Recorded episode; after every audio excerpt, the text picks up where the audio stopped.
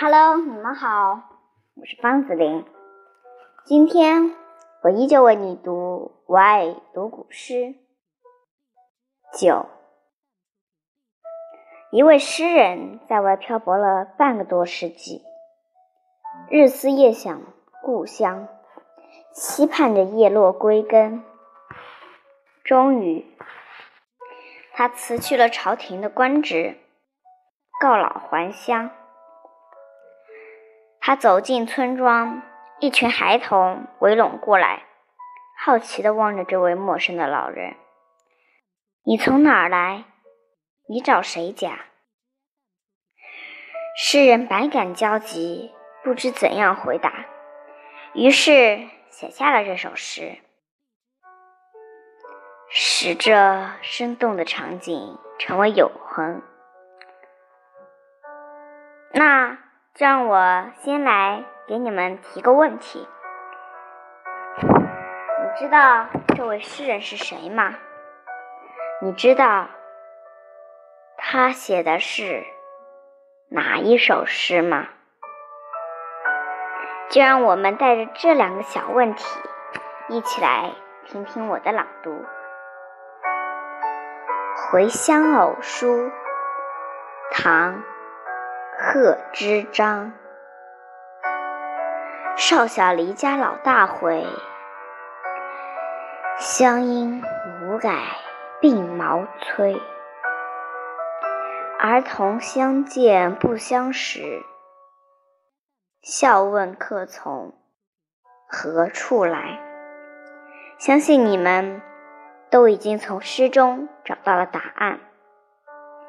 写这首诗的人。名字叫贺知章，他写的是《回乡偶书》。相信听了我的朗读，你们一定学到了不少。但有些人还不理解意思吧？让我来给你们解释解释。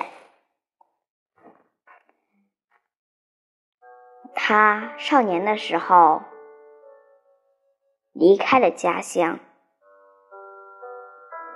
直到自己老了才回来。他的乡音并没有改变，而两鬓却已稀疏斑白。那些小孩子看见了。不知道贺知章是谁，